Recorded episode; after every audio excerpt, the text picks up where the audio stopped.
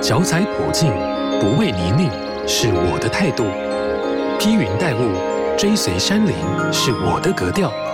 听心跳与山对话，时而沉稳，时而神秘，时而魔幻。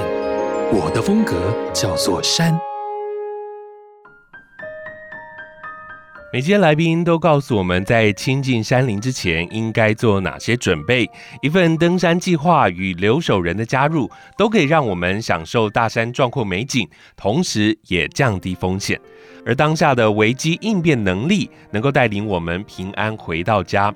有一群人用自己的安全来拯救遇到危急受困的山友。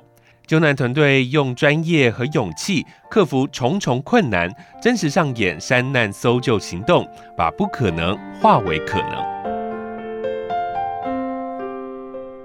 好事播网好事九三五电台，我的风格叫做山。您好，我是阿哲，欢迎今天的来宾，花莲县消防局第一救灾救护大队新秀分队长葛伟志分队长，您好。啊，主持人好，以及线上的听众啊，大家好，我是。花莲县消防局第一救灾大队新秀分队分队长葛伟志。我想众所周知，消防人员的工作是相当艰难的。从火灾到山难，除了救援工作外，哦，也必须要承受来自于落难者家属的情绪，还有一些外界的批评。这个工作的压力这么的大，是什么样的原因让你持续坚持在这个职务上呢？我们从事消防工作，哈，对我们消防人员来讲。那就是逆来顺受，所以我在九十八年的时候就开始接触这个山林意外事故人命救助的这个搜救的勤务了。嗯，这就是我们都有这个勤务啊，既定的勤务。所以，因为哈，因为从事救援的工作哈，是我们消防人员一个使命了哈，而且救人苦难呐。然后给人希望，一直是消防人员的一个形象啦。嗯，所以从事消防工作不只是一个职业啦，对我来讲也是一个职业，这样子坚持到现在这样子。所以分队长在这个服务的过程当中，有没有想过要转换别的工作？虽然是志业，但其实心理压力是蛮大的。要担任这个工作，都要有相当大的一个自信哦，嗯，以及体力的哦。嗯，对我来讲，从事这个行业都会有一些准备。就刚刚我前面所讲的啊，救人苦难，给人希望这个使命哦。我知道分队长讲的非常的含蓄啦，这样简单的话语，其实在过程当中，他是需要非常大的力量来支撑自己的。在这个过程当中，碰到了很多的状况。那我们今天要专注在这个搜救的部分哦。那因为山林的搜救，你们必须要非常了解山林。你自己有常登山爬山吗？呃，我本身是花莲县万隆乡原住民的。子弟了哈，对山地哈有着密不可分的关系。那从事消防后有这种勤务哈，我都非常喜欢参与啊，因为本身就很亲近这个山地，对山地有相当部分的一个熟悉。那我常常都会跟着长辈啊，好就规划一些一些寻根之旅然后，那我们的祖父辈哈都是在山域里面生活，嗯，这样那。当然，我们的县内的文山绿水啊，最绿古道，这些合欢叶岭的这个古道东段的路径哦，嗯，这个部分我都还蛮喜欢去做参与的。像这几年呢、啊，有非常多的人都很喜欢到山林去走嘛，然后也会开始做研究古道，所以你自己也对于这些古道有认识？是，是一般的古道都是一些探勘型的一个路线，所以它有既有一些很高的一个风险。嗯，我自己本身喜欢。这些古道的是源自于我自己，我是原住民嘛，哈，嗯，在在太鲁阁这边，对对对，就是比较喜欢去做参与这个见证祖先们的过去生存在这边的环境。我觉得在这几年大家都很着重在这一块哦，所以其实，在古道的修复上啊，也越来越好了。这样的，我想分队长自己看了，应该也是觉得非常开心才对。是。过去哦，我知道分队长曾经参加过像是秀姑峦溪山的坠落救援案，还有紫山南峰救援案，以及奇来竹北坠崖的搜救案哦。那还有非常多的这些失联案件，总共三十多件。那这么多起的惊险的救难经验当中，有没有让你印象比较深刻的，或者是哪一个案件有发生什么样特别的事情？我本身是在九十八年开始接触战地搜救、人命救助的这个勤务了哈。嗯哼。那对我来讲，对我们本县来讲，之前就开始在九十一年就承揽这个业务。嗯。那所以过去有很多的搜救，非常优秀的搜救的的教官啊团队了哈。那我本的透过这个节目呢，我先跟他们做个致意了哈。那我本身。才十三年的一个资历，所以算是属于中生代。嗯、那那中生代的来是，那我对我来讲哦，我从事那么多的这个案件呢，有几几个案例哈，非常的让我印象非常深刻。第一件就是，呃，过去的一百零七年哦，发生了这个睡过峦山这个一名登山客坠落的这个血迹起雾。嗯啊，血迹期间呢、啊，从睡过峦山坠落哈。他这个案子是非常特殊哈，他这个一行哦六人的这个登山队伍，他们是从这个东埔哈进入，然后一直要从我们花莲境内的啊中炳林道出。那期期间呢，在第三天的时候，他们想要攀登啊西固峦峰，它也是我们中央山脉的第一高峰嘛哈。嗯，是。那那时候他们要登呃西固峦峰的时候呢，下来的时候，就发现一名呢男子哦，不慎坠落哦，到马布拉斯断这一个断面。嗯哼哼。然后这个时候，这个时候呢，那个领队啊啊紧急啊，就把他们这些成员啊，就赶快的把他们带下山。嗯。然后当时哎，这个呃领队也没有去负起这个去做照顾的责任啊，所以。那那时候他们要登西固兰峰的时候呢，下来的时候就发现一名呢男子哦，不慎坠落哦，到马布拉斯断这一个断面。嗯哼哼。然后这个时候，这个时候呢，那个领队啊啊紧急啊，就把他们这些成员哦，就赶快的把他们带下山。嗯。然后当时哎，这个呃领队也没有去负起这个去做。照护的责任，然后所以由我们消防局来做搜救的工作。那这个非常特殊，就是因为它是衰落在我们县内，可是哈，这个时候我们的前线指挥所都会紧急处理了，紧急处理是分两梯，很多一个方案，就是说用航空器直接到事故现场，嗯在同时由我们地面部队要也要同时进行啊。那地面部队受的，因为那个时候是天气。不允许哦，所以说航空器的这个执行的这个勤务是不可行的，所以都是要靠我们地面部队去做做救援。所以那个时候呢，那个时候我们就从花莲哦，嗯，紧急哦，就就就成立这个搜救队伍，哦，直接到绕半个台湾到南投县内的东埔的登山口进入山，嗯，这个对我们。消防人员的那个体力的负荷是相当的大了哈，嗯嗯，所以那我们也是按照我们前线指挥所所给的情资，然后迅速的期待这个我们的应急装备啊、搜救器材啊，好，第三天啊顺利的到达了这一个事故现场。那因为因为事故现场哦，当天的气候都不是很稳定，嗯，哎，那都是雪，那时候雪季雪季时期了，雪雪季期间，嗯，对对对。那就很多的一些融雪，是。融雪会会会影响到我们前进的一个路线，嗯，所以那个时候，那个时候领队所给我们的一些情资都是非常的概要性的，所以我们在在马布拉斯端那一个断崖里面哦，找了花了大概有半天的时间在寻找那一位山友，嗯，好，那我们很幸运的就是在。第三天的下午的五点了，发现这名山友了，可惜已经遇难了。这样是我知道他坠落的地方是不是高低落差非常大？非常大，大概有四百米左右。嗯哼哼，那那救援就非常非常的困难了，啊。是，那包含后续后送这一名这一名山友下山也是非常的任务，也是非常的艰巨哦。嗯，因为航空器进场。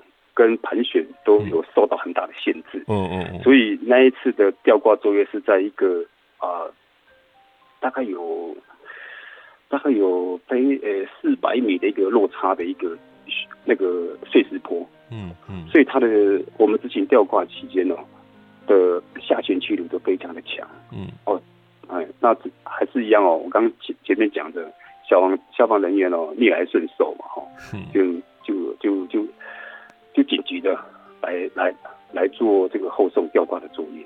那后续呢，我们还是哦，这个案件呢，我们后续还是还是用我们的这个县内的登山活动治理条例来采访这位领队，然后为他们的队员啊发生意外事故，没有负起这个照顾的责任。嗯，哎呀，嗯嗯，是是是。所以你们的地面搜救部队啊，在救援到受难者之后，是用徒步送到吊挂的地方吗？是，当天下午啊，下午五点多的时候，我们发现了这这名山友的那个罹难罹难者了哈。嗯，我们只有我们的器材啊，SKD 啊，就是所谓的检视啊担架，嗯，啊体型的检视担架，然后将它包裹好之后呢，用。绳索拖拉的技术哦，将这里大大这位罹难者哦运送往这个可以呃，就是步道上可以供航空器执行吊挂作业的区域，这样。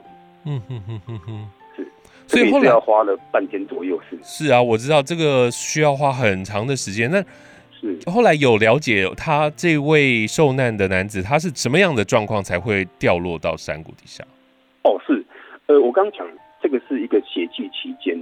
嗯是哦，我们发现，我们发现这名山友的他所着的呃装备哈，就是攀登的当装备，我我们是觉得不足的，因为他因为他没有携带血迹的一个装备叫冰冰那个冰爪哦，而且是用而且又穿雨鞋了哈，嗯，哎，他的他的他的足部的方面是没有防护的很好，我是我们觉得是认为是因为。可能跟啊这个雪啊，啊这个绊倒有关啊，然后就滚一直滚滚到滚到马布拉夫段那个地方。嗯哼哼，对。所以如果呃要攀登这样可能会下雪的地方，应该要准备哪些的器材，或者在穿着上需要哪些装备，是不是也给我们的一些建议？是。那一般我们在攀登这个雪地的时候，我们都会去穿那个雪靴，嗯，然后加上。冰斧了哈，简易的话就是冰冰冰斧啊，就是可以去持有这个冰斧去抓，那这是手的然后拿一个冰爪，啊，冰爪就是踩在踩在我们的脚下的，那那那那冰爪呢是踩在脚下的时候是要有特特殊的一个那个那个鞋子的哈，就是我们所谓的那个登山鞋。直接把它挂上去。Oh. 那如果说是大面积的话，我们可以使用这个雪靴。嗯嗯，就是一般所所称为的熊爪。哦吼吼，熊爪对对，熊爪对，还是。嗯嗯嗯。所以这样子穿着，然后当然就是保暖的部分一定要做到就对了。对，一定要到，这个是我们的雪，就是雪衣一定要带了，一定要携带。这是几年前的一个救援案哦。那在今年是不是也参与了一个救援的事件呢？在立雾山发生的坠落案件，嗯哼，是他这个就是非常典型的，就是不够镇静，然后遇到了。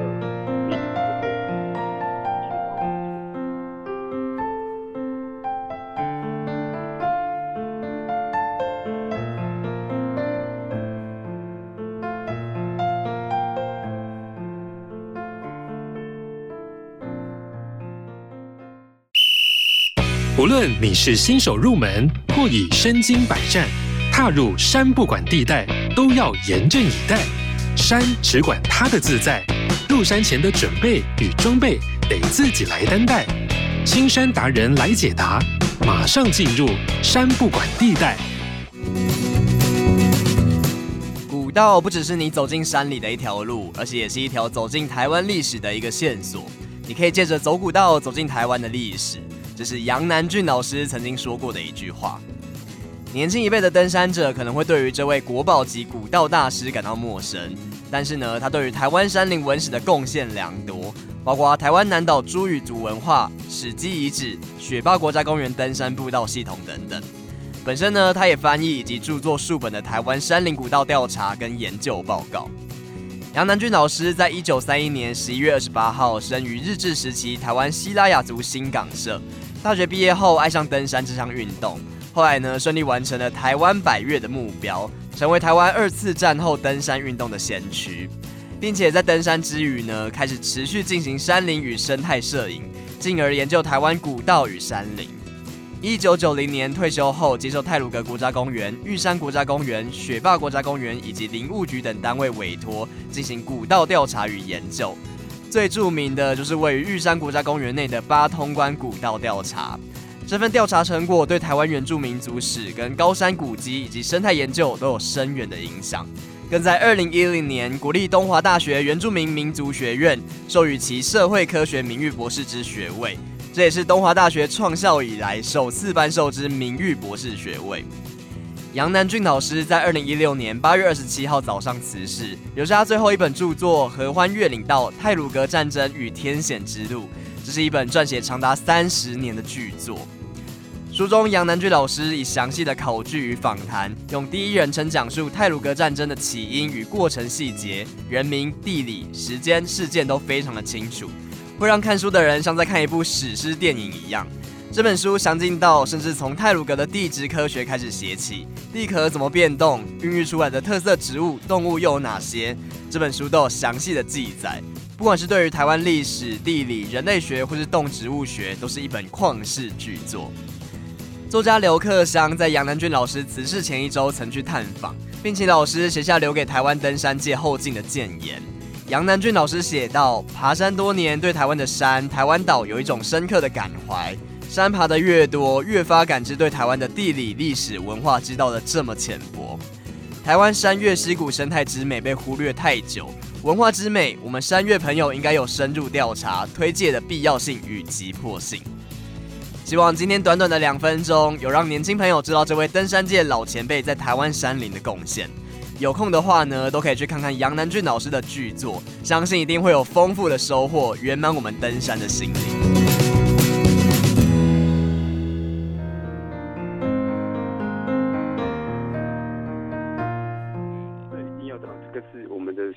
就是血衣一定要带了，一定要携带。这是几年前的一个救援案哦，那在今年是不是也参与了一个救援的事件呢？今年有一有一件就是在立雾山发生的。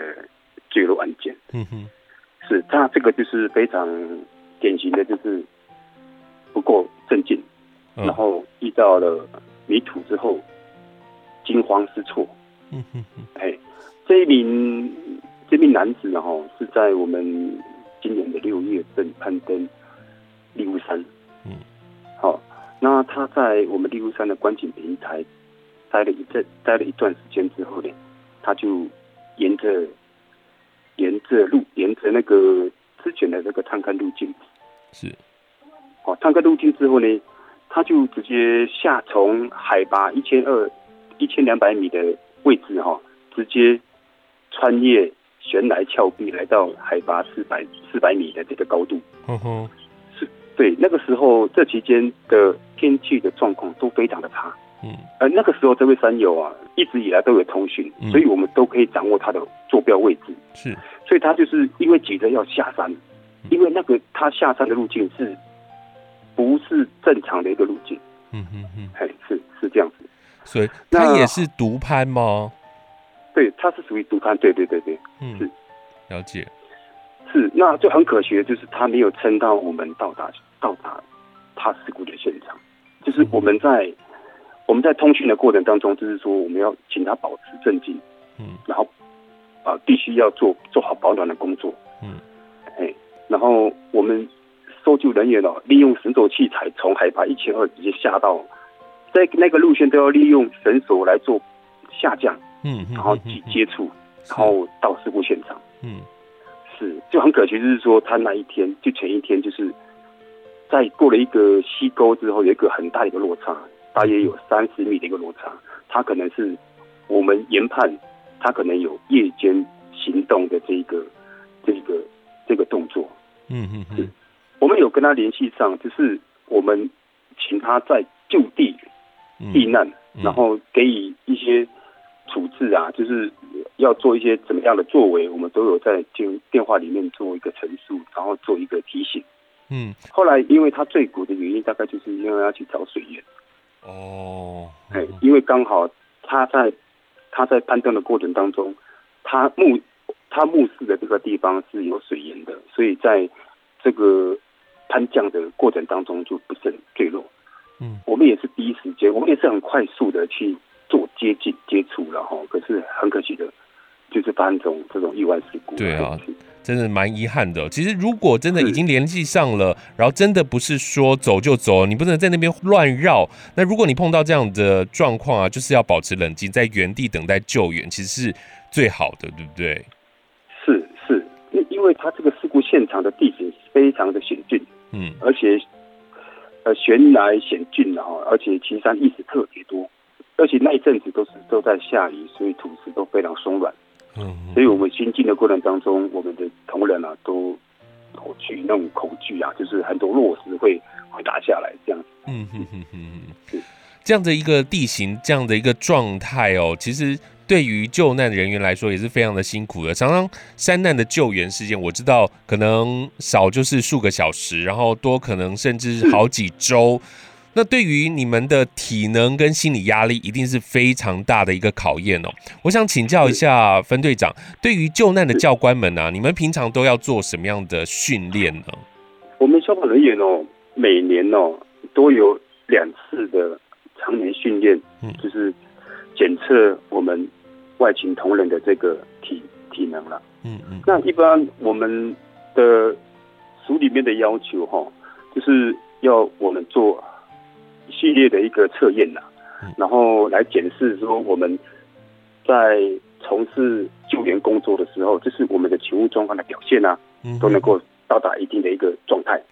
那最主要我们的测验的项目大概就是心肺功能的测验，就是所谓的三千米的跑步，嗯。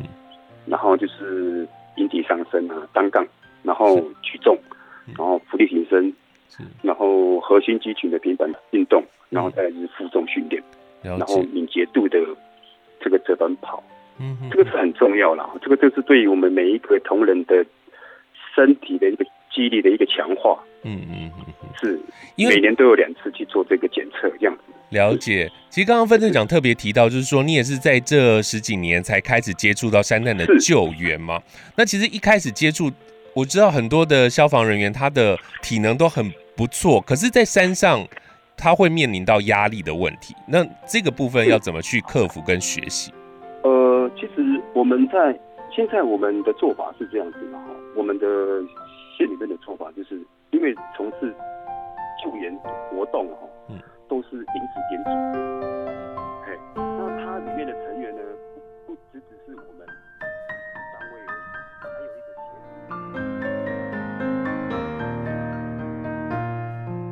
其实刚刚分队长特别提到，就是说你也是在这十几年才开始接触到山难的救援嘛。那其实一开始接触，我知道很多的消防人员他的体能都很不错，可是，在山上。他会面临到压力的问题，那这个部分要怎么去克服跟学习？呃，其实我们在现在我们的做法是这样子的哈，我们的县里面的做法就是因为从事救援活动哈，嗯，都是临时编组，嗯哼，哎，那它里面的成员呢，不不只只是我们单位而已，还有一个协同处理的单位跟团队团体。嗯嗯，好，那协同单位都要就是保保七总队啊，然后我们这边的话是九大队，保七的九大队，然后就是在国家公园里面的巡查员也会从此呃进入我们这个搜救团队。嗯，那至至于我们会我们会会做一个情权教育啦，就是说针对这个案情来做分析，让每一个每一位参与的搜救人员都能够很了解我们这次的任务在哪里。嗯，然后一透过这个沟通哦，来建立彼此的信任感。嗯嗯，然后再用这种，就是我们在这个演讲当中建立一个自信啊，彼此的了解。嗯，因为啊，在山上啊，如果呃意见不合啊，或者说你的搜救方式不对啊，会起来很大的冲突，所以我们要先先做一个沟通。哎，这个我们都是很 peace 的就通过了。嗯嗯，这个对是。刚刚特别提到这个负重的部分，所以你们搜救的装备必须要准备哪些东西上山？你们要也是跟登山者一样，要扛着好几公斤的东西上去啊？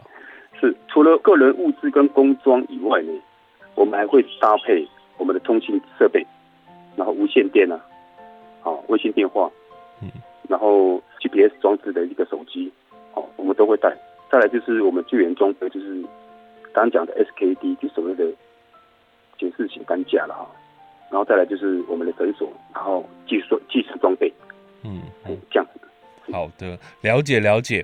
那刚刚嗯，分队长特别提到，就是其实你们在上山之前都会做彼此的了解，然后跟这次的任务的了解，所以也给自己一些心理建设。在这个救援的过程，其实每一次当然出发这个任务的时候，一定会想要能够救下人嘛，但是势必的还是会碰到很可惜、很遗憾的发生了。这样，你们都怎么样为自己做心理建设呢？